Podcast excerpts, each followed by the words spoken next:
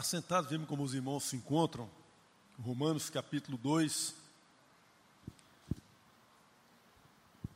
Estou lendo aqui na versão NAA, né? Ao meio da atualizada. Diz assim o texto sagrado: Por isso você é indesculpável quando julga os outros, não importando quem você é. Pois naquilo que julga o outro, você está condenando a si mesmo, porque pratica as mesmas coisas que condena. Bem sabemos que o juízo de Deus é segundo a verdade contra os que praticam tais coisas. E você que condena os que praticam tais coisas, mas faz o mesmo que eles fazem, pensa que conseguirá se livrar do juízo de Deus? Ora, será que você despreza a riqueza da bondade, da tolerância e da paciência de Deus, ignorando que a bondade de Deus é que leva você ao arrependimento? Mas por ser teimoso e ter um coração impenitente, você acumula contra si mesmo ira para o dia da ira e da revelação do justo juízo de Deus, que retribuirá a cada um segundo as suas obras. Vida eterna aos que, perseverando em fazer o bem, procuram glória, honra e incorruptibilidade. Mas ira e indignação para os egoístas, que desobedecem à verdade e obedecem à injustiça. Tribulação e angústia virão sobre todo aquele que faz o mal ao judeu primeiro, mas também ao grego. Mas haverá glória, honra e paz para todo aquele que pratica o bem, ao judeu primeiro e também ao grego, porque Deus não trata as pessoas com parcialidade. Versículo 12: Assim todos que pecaram sem lei, sem lei também perecerão, e todos que pecaram sob a lei serão julgados pela lei, porque justos diante de Deus são aqueles que só porque justos diante de Deus não são aqueles que somente ouvem a lei, mas os que praticam a lei é que serão justificados. Quando, pois, os gentios que não têm a lei fazem por natureza o que a lei ordena, eles se tornam lei para si mesmos, embora não tenham a lei. Estes mostram a lei gravada no seu coração, que é confirmada pela consciência deles e pelos seus pensamentos conflitantes, que às vezes os acusam e às vezes os defendem no dia em que Deus, por meio de Cristo Jesus, julgará o segredo das pessoas, de acordo com o meu evangelho, isto é, com o evangelho que eu prego.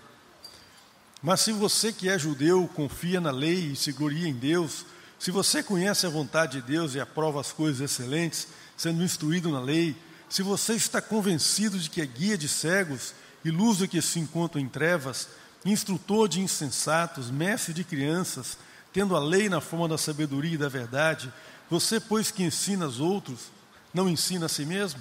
Você que prega que não deve roubar, rouba? Você que diz que não se deve cometer adultério, mas adultera? Você que detesta ídolos, rouba os templos? Você que se gloria na lei e desonra a Deus pela transgressão da lei, pois está escrito: o nome de Deus é blasfemado entre os gentios por causa de vocês. A circuncisão tem valor se pratica, se pratica a lei, mas se você é transgressor da lei, a sua circuncisão já se tornou incircuncisão. Portanto, se a circuncisão observa os preceitos da lei, não será incircuncisão considerada circuncisão? E se aquele que é incircunciso por natureza cumpre a lei, certamente ele julgará você, embora tenha a letra da lei e a circuncisão, mas é transgressor da lei.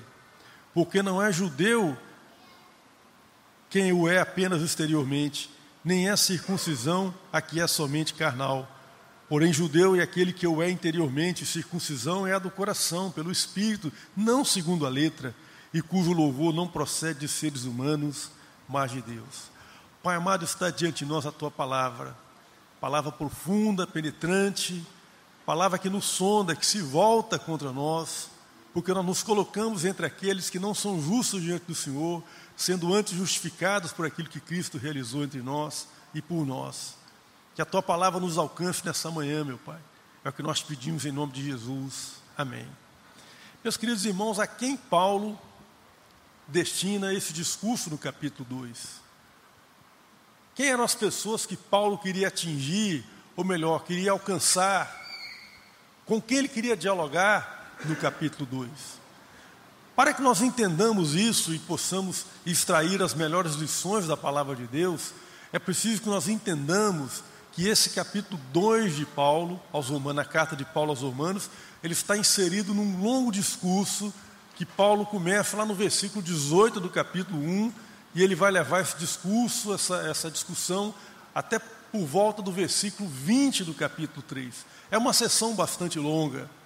E nessa sessão, o apóstolo Paulo vai falar da universalidade do pecado, da tragédia que atingiu os seres humanos.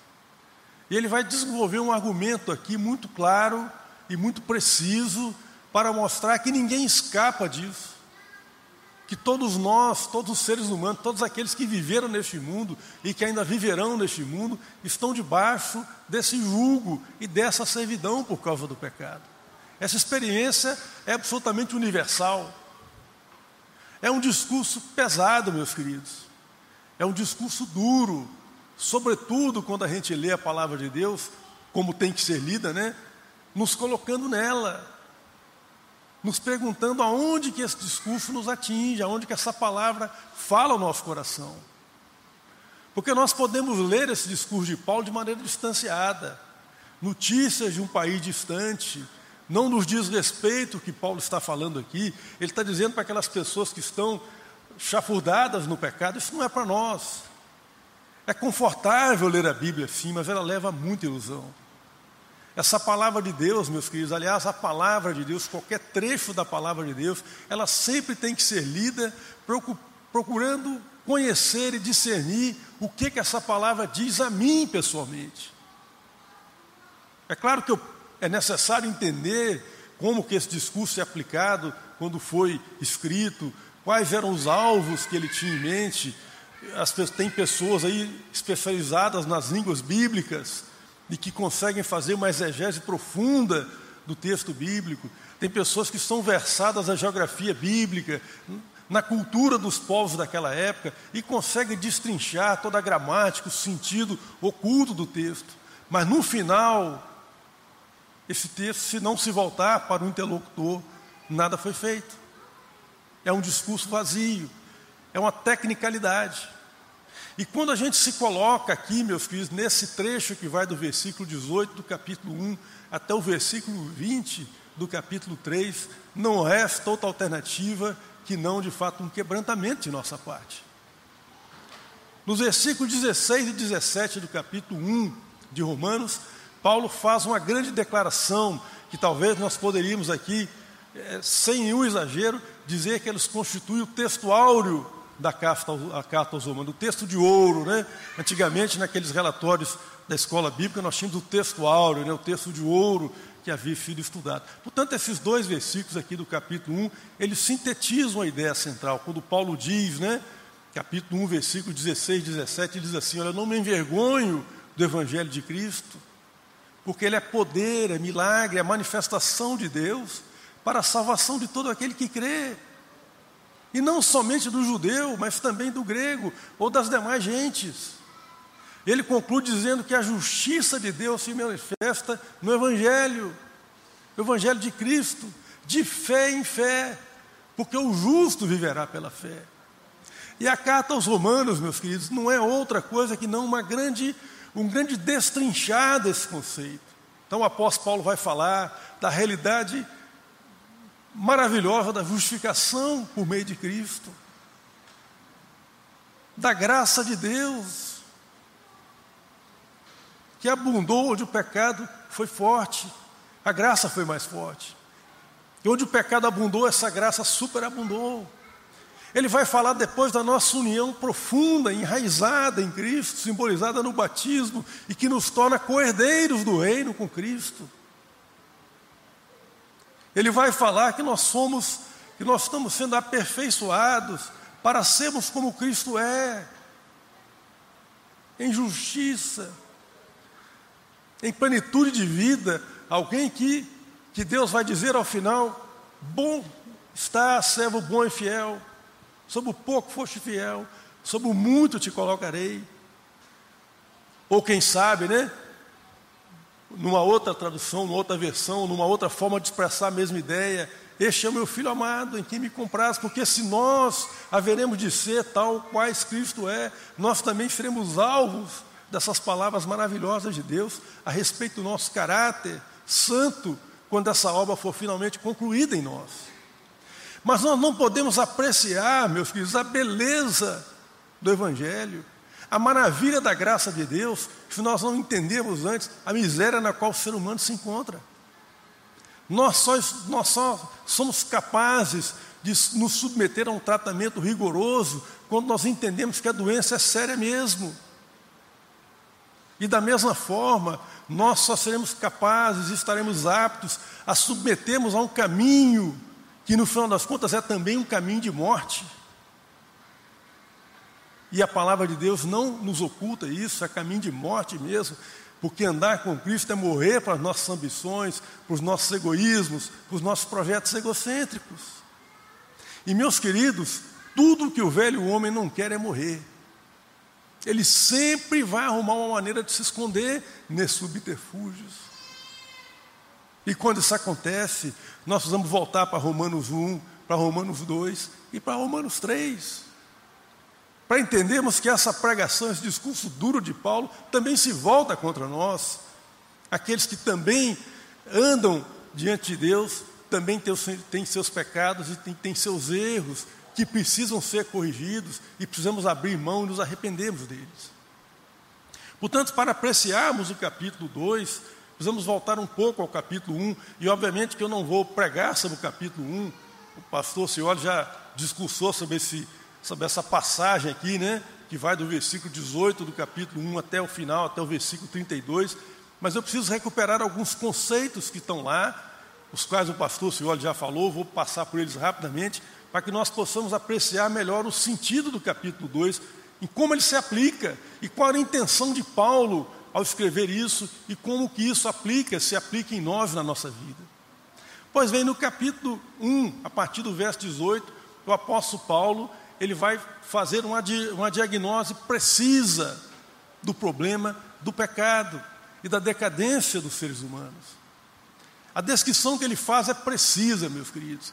E lendo aquilo ali, nós vamos perceber que o pecado não é, não é simplesmente aquilo que nós fazemos ou deixamos de fazer. O pecado não é simplesmente os pensamentos que transitam na minha cabeça, não é simplesmente as crises existenciais que transitam em meu ser interior. O pecado resulta de uma rebelião é uma postura, uma atitude, é resultado de uma atitude, de uma postura de rebelião, de rebelião deliberada contra Deus.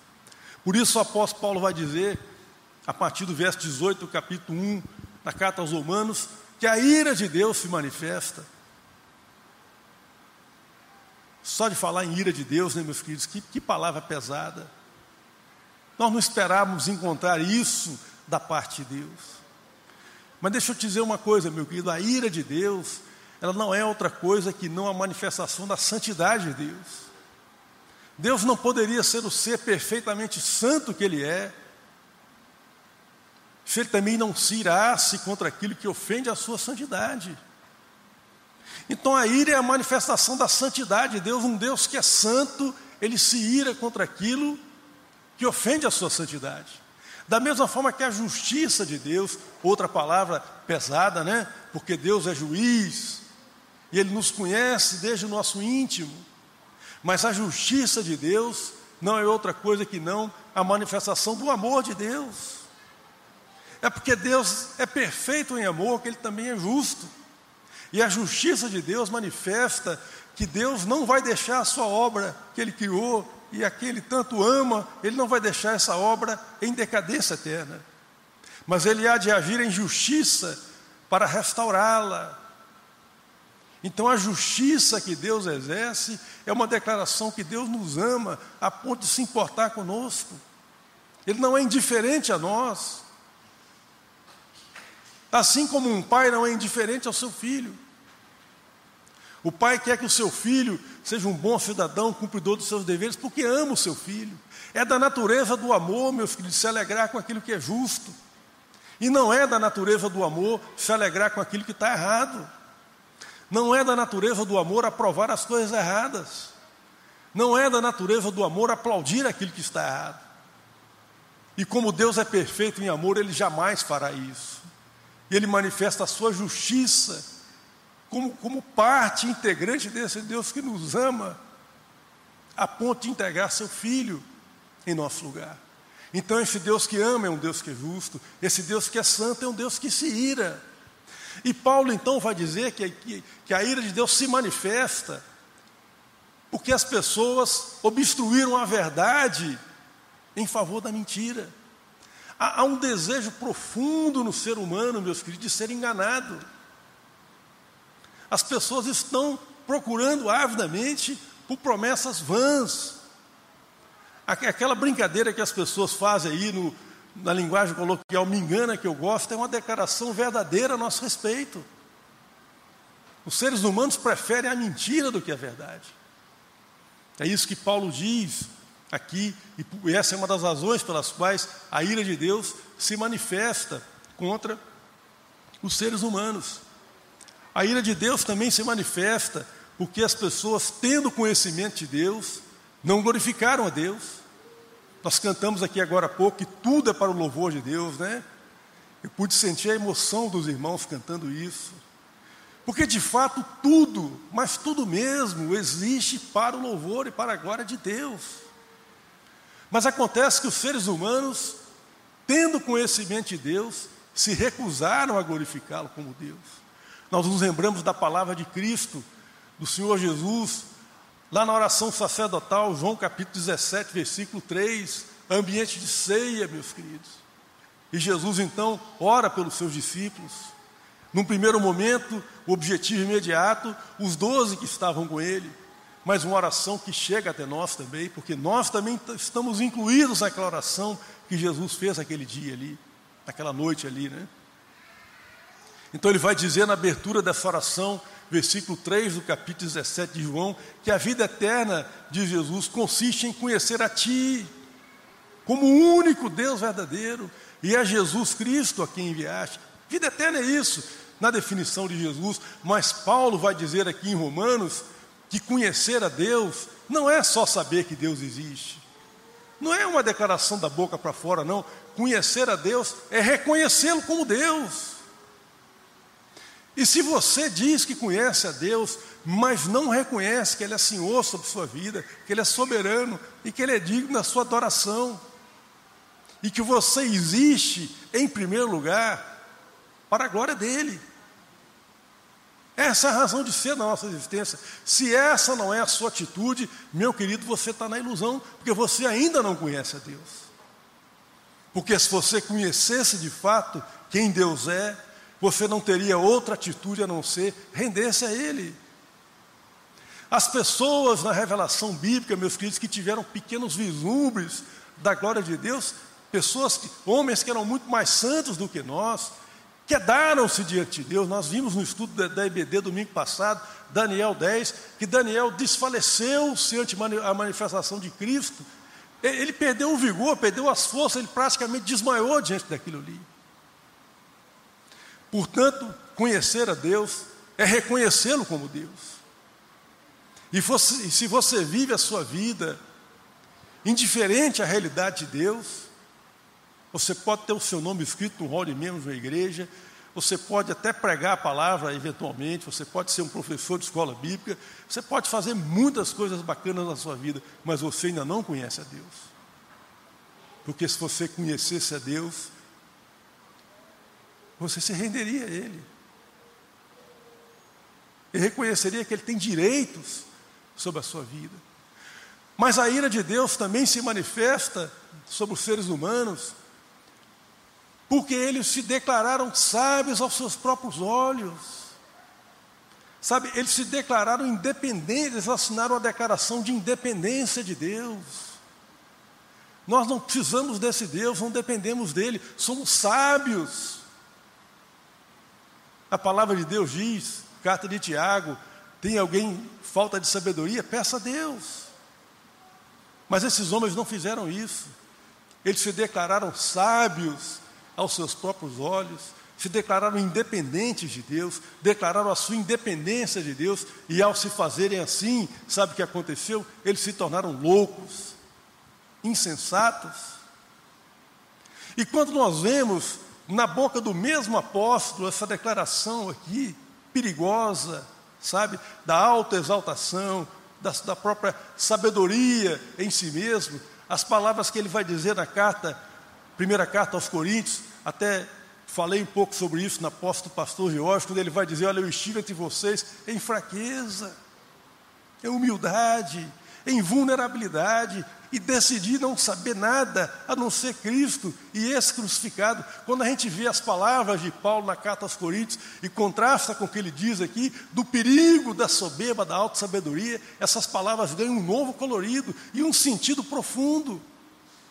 E quantos de nós, meus queridos, a começar de mim que estou aqui na frente, não se arrogam sabedores das coisas, julgando coisas que a gente não conhece plenamente, quando o único conhecimento seguro que nós temos é do amor de Deus revelado em Cristo, na cruz. E porque esse é o conhecimento certo, porque em Cristo e na cruz de Cristo se encontram e se abraçam o amor inegável, não dá para negar a realidade de um amor, do amor de um Deus que se auto-sacrifica, mas também a justiça de Deus se encontram plenamente manifestas na cruz de Cristo. E vejam a palavra do salmista, lá no Salmos, Davi escreveu esse salmo, Salmo 131, ele vai dizer assim: Senhor, meu coração não se elevou, nem meus olhos se levantaram, não me exercito em grandes assuntos e nem em coisas elevadas demais para mim. Pelo contrário, fiz calar e sossegar a minha alma, qual criança desmamada, se aninha nos braços de sua mãe.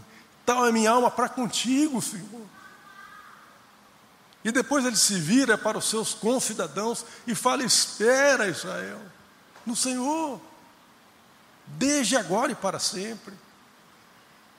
Palavras, meus queridos, de alguém que resolveu colocar a sua confiança na rocha e não na sabedoria humana.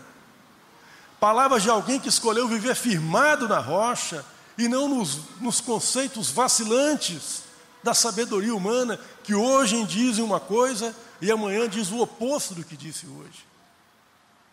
E aí Paulo conclui, meus queridos, no versículo, no capítulo 1, dizendo que essa atitude de rebelião do homem contra Deus tem consequências.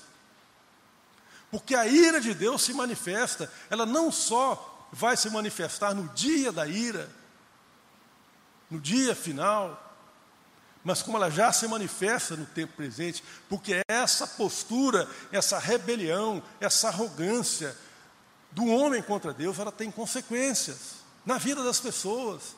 E as consequências, Paulo vai dizer no capítulo 1 da carta aos Romanos, são a idolatria, que era uma prática extremamente difundida na época de Paulo,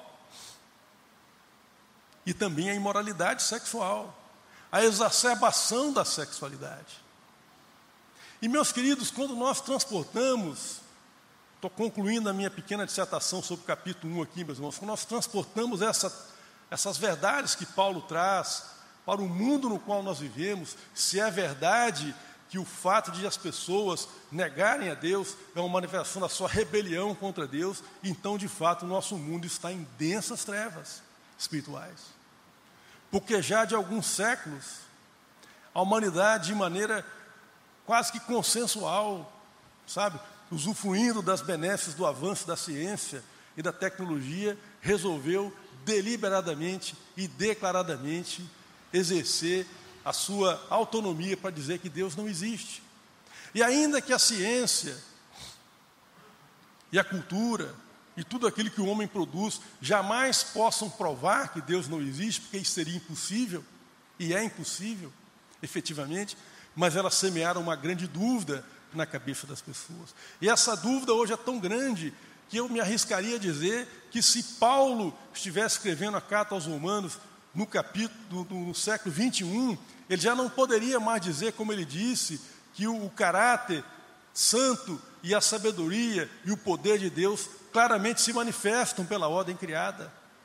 Porque hoje isso já não é consenso na nossa sociedade, testemunhando a que ponto a rebelião do homem contra Deus tem chegado. Porque a verdade é que hoje, século 21, os seres humanos estão em muito melhor condição do que Paulo estava para dizer que, de fato, a ordem criada dá testemunho da sabedoria e do poder de Deus. Meus queridos, uma única célula do corpo humano é um mundo de complexidade. E quando a gente imagina essas células se conectando com as células vizinhas para formar os tecidos, os órgãos, e como que isso funciona com perfeição, um mundo de complexidade. E quanto mais as pessoas pesquisam, mais complexa e mais maravilhosa a coisa fica. E nós teríamos muito mais razão do que Paulo para dizer que, de fato, sim, toda a vastidão do universo, a complexidade da vida, esse mistério profundo, isso dá testemunho, sim, da existência de um Deus poderoso e eterno. Mas a realidade é que esse consenso se perdeu entre nós. E como as pessoas erraram aqui, abraçando uma mentira de que Deus não existe, ou de que Deus é indiferente a nós, ou de que Deus não trará justiça sobre nós. As pessoas vivem nas suas vidas na prática, de fato, a maioria das pessoas, como se Deus de fato não existisse. A atitude é mais ou menos essa: olha, se Deus existe ou não existe, não me interessa. O fato é que Ele não tem nenhum poder sobre a minha vida. A maioria das pessoas levam suas vidas dessa forma. E as consequências, meus queridos, tendo perdido a esperança em Deus, aonde a nossa, onde o nosso ser se realiza, porque nós somos criados para a glória de Deus, é em Deus que nós encontramos a máxima plenitude do sentido e da realização da vida. Mas tendo perdido isso, por terem virado as costas para Deus, os homens se, se voltam para buscar pequenos brinquedinhos, pequenos artifícios, onde possam saciar o profundo vazio e o profundo desejo de realização que Deus colocou em cada um de nós. E onde as pessoas vão procurar isso? Em algumas coisas que Paulo falou, na sexualidade exacerbada, mas também no consumo de drogas, que é um problema endêmico na nossa sociedade, na violência. Porque quais coisas excitam mais do que a sexualidade desenfreada, a violência e o uso de drogas? Então a nossa sociedade, meus queridos, o nosso mundo, ele dá testemunho diário de que o vaticínio, o discurso de Paulo é real. E de fato o mundo está em trevas espirituais. E a razão não é porque agem assim o assado, mas porque a atitude prévia é de rebelião contra Deus. É de uma declaração de independência de Deus e de não reconhecimento de Deus tal como Ele é. Mas o retrato que Paulo faz no capítulo 1, meus queridos, ele não, ele não, ele não se aplica a princípio a todas as pessoas. É por isso que existe o capítulo 2. Porque é fato que nem todas as pessoas estão envolvidas em práticas destrutivas ou autodestrutivas, como sexualidade desenfreada, como consumo de drogas ou em violências. Tem muitas pessoas que vivem vidas honestas. Não só as pessoas que estão nos templos, nas igrejas, mesmo na sociedade. Eu tenho certeza que você conhece, eu conheço muitas pessoas que, mesmo não tendo uma vida de prática religiosa regular, são bons cidadãos. São pessoas cumpridoras dos seus deveres, que vivem uma vida ordeira com suas famílias, respeitando suas esposas e seus filhos. Essas pessoas poderiam pensar assim: bom, Paulo está falando isso aqui para outros, né? Para mim não. Pois é para esse então que o discurso de Paulo se volta no capítulo 2.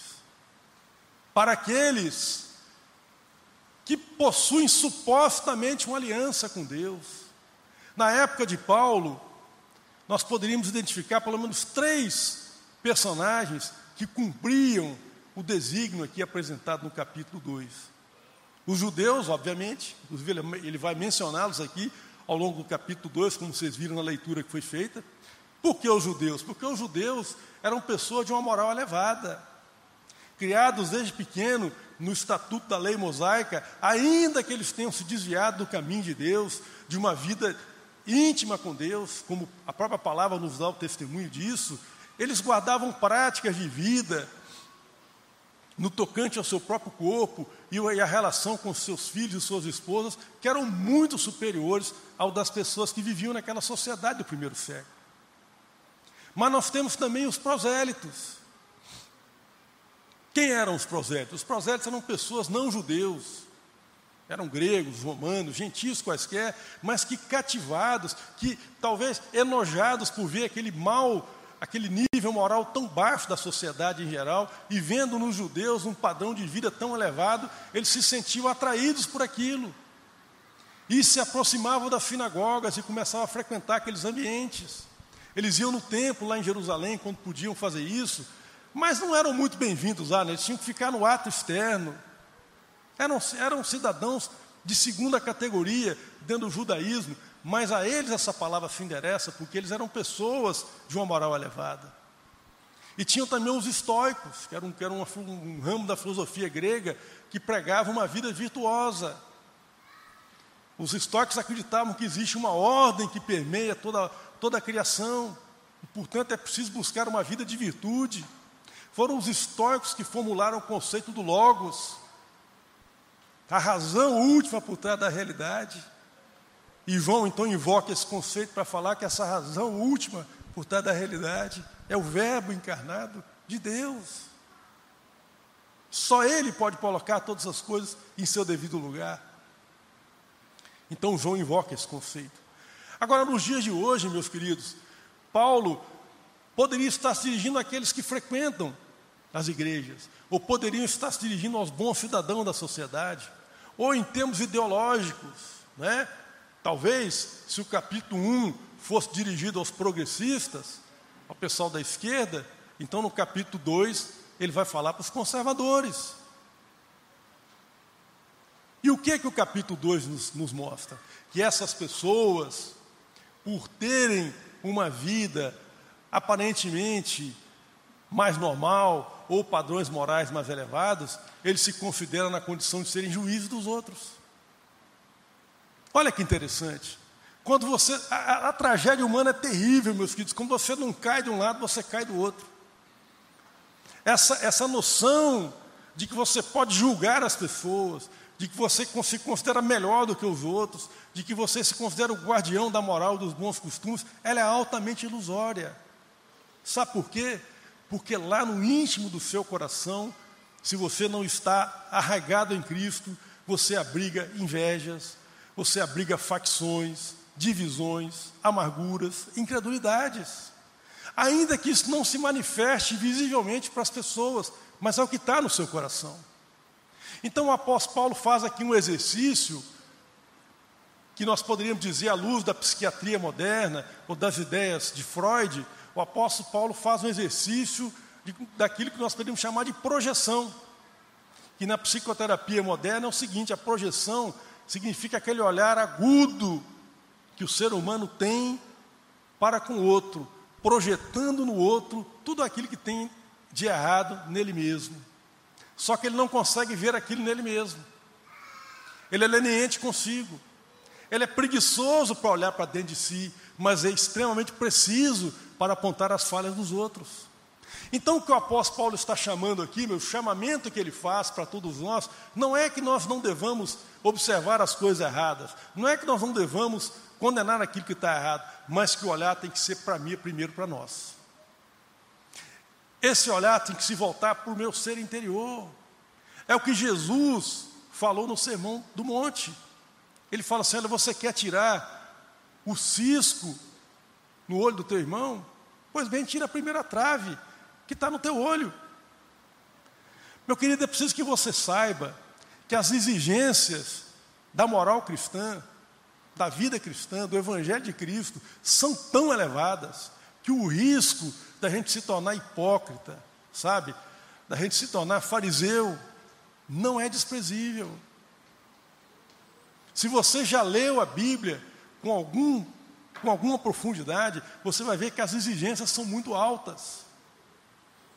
Amar o inimigo, perdoar quem te ofende, não abrigar desejo impuro no seu coração, não cobiçar.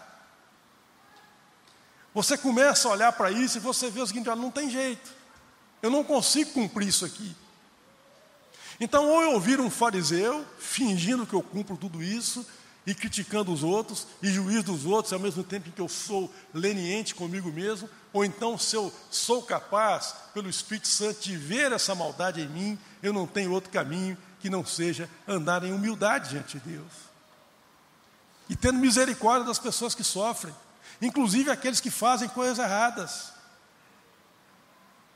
Então, Paulo chama essas pessoas aqui a essa postura, esse olhar profundo, e ele faz um alerta, inclusive no versículo 4, dizendo o seguinte: olha, você acha que a paciência, que a bondade de Deus podem ser usadas a seu favor, você está enganado.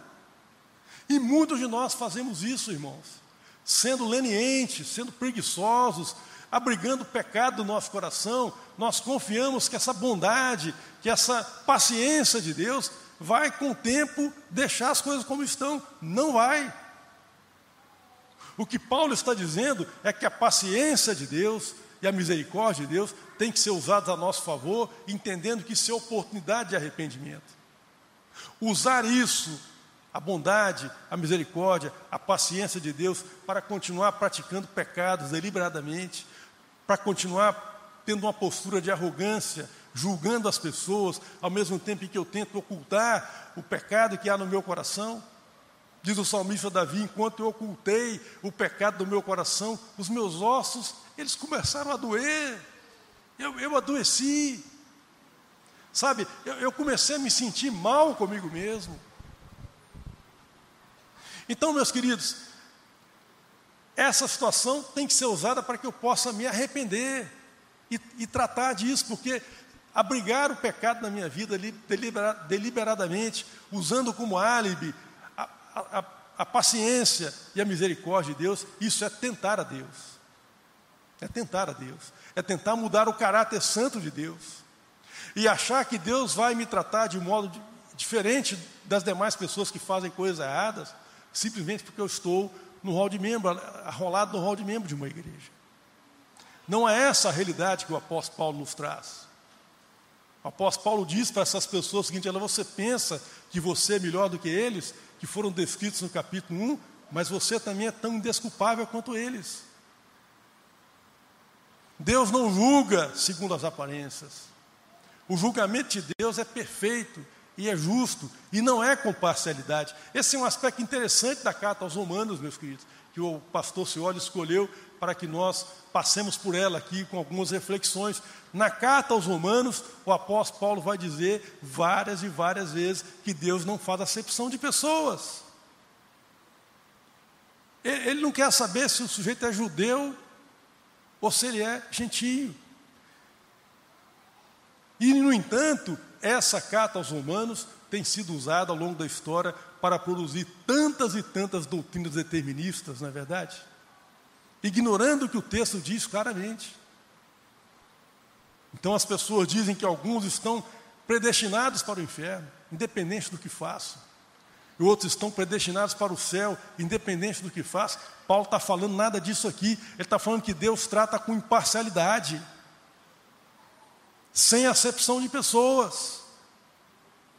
E mais na frente, meus queridos, ele vai fazer uma comparação muito interessante de judeus e gentios dizendo que os gentios não estão em desvantagem perante os judeus por não terem a lei de Moisés, porque eles têm uma lei moral dentro de si. Esse é outro aspecto, meus queridos, que manifesta a realidade de um Deus justo. Falamos disso aqui no tocante à ordem criada, mas a história ela nos tem mostrado que todos os seres humanos que habitaram esse planeta, pode ser que tenha alguém aí com alguma doença, com capacidade, incapacidade de julgar as coisas, pode ter, não vou entrar nesse caso, mas de uma maneira geral, universalmente, todas as pessoas, quer elas tenham nascido no Brasil, ou numa tribo indígena distante, ou entre os aborígenes australianos, todos nós temos um senso moral, um senso de dever, um senso de certo e de errado, e de justo e de injusto. De onde veio isso?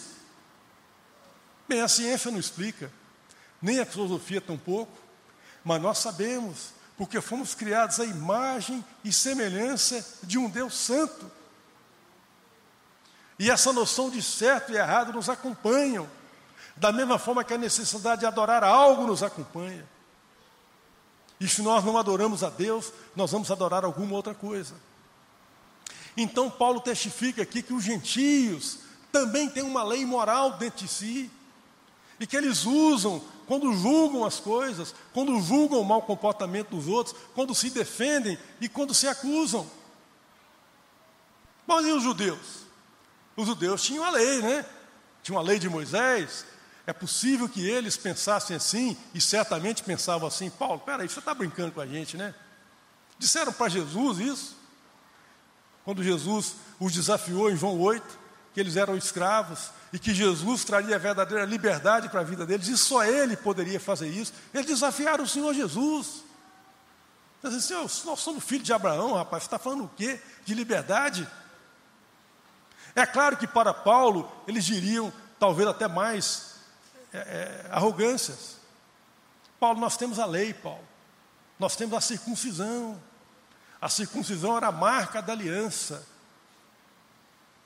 Todo judeuzinho era circuncidado ao oitavo dia. E numa prova de que Deus não faz acepção de pessoas, os escravos também eram circuncidados, eles também partilhavam dos benefícios da lei. Olha que coisa linda, meus filhos.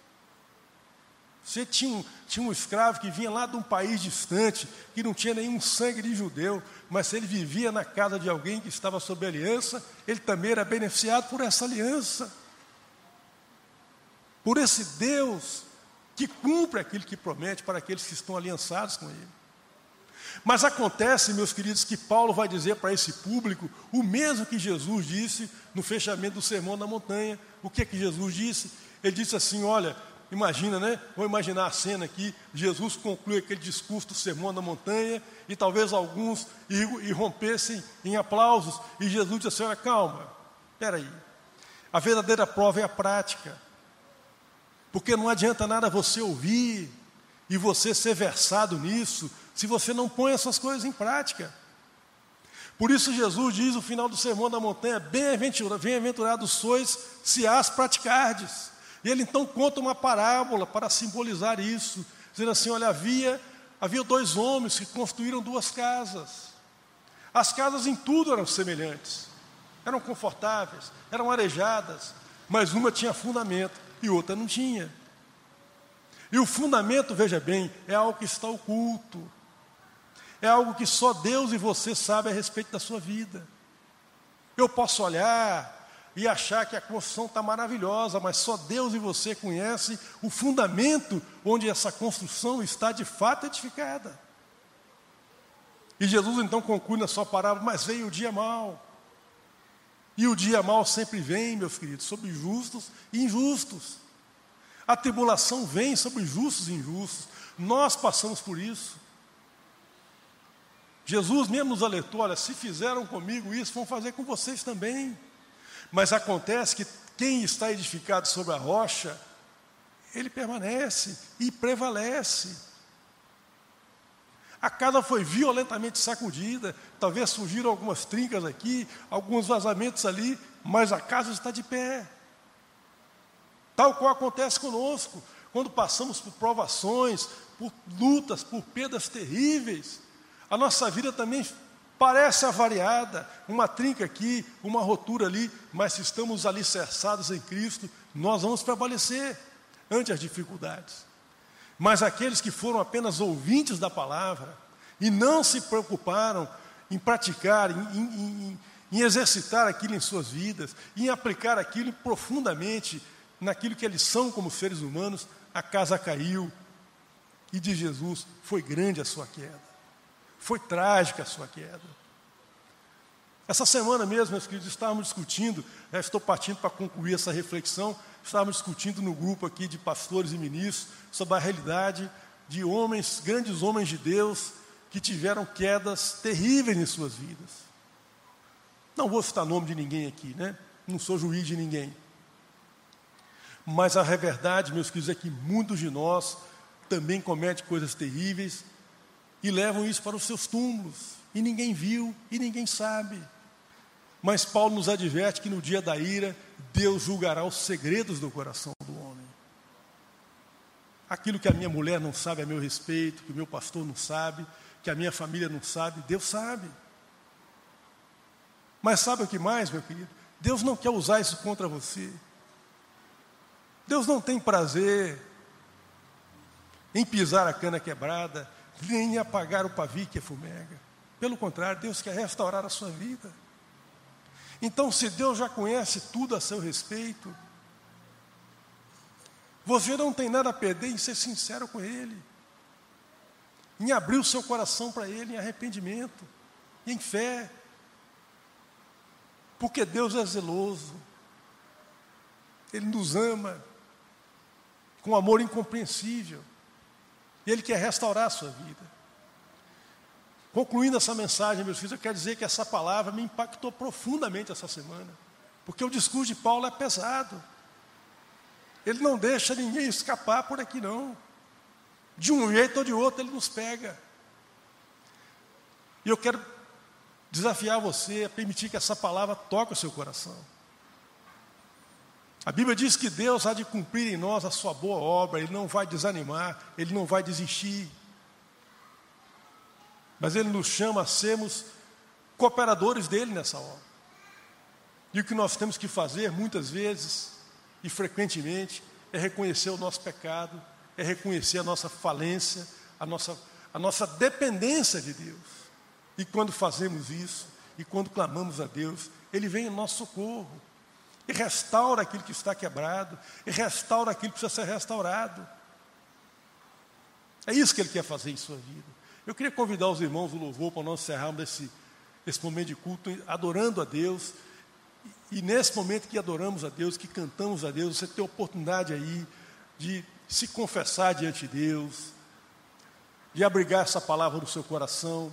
E se você tem vivido, meu querido, em plena comunhão com Deus, se você tem usufruído da paz de Deus, da alegria, do, do amor na sua vida, frutos do Espírito, exalte a Deus nesse momento, porque o Evangelho de Cristo é uma coisa maravilhosa. A graça de Deus é maravilhosa.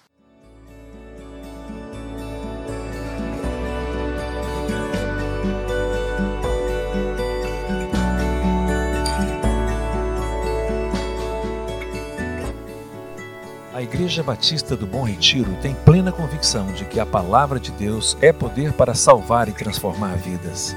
Nosso desejo é que essa mensagem tenha alcançado seu coração.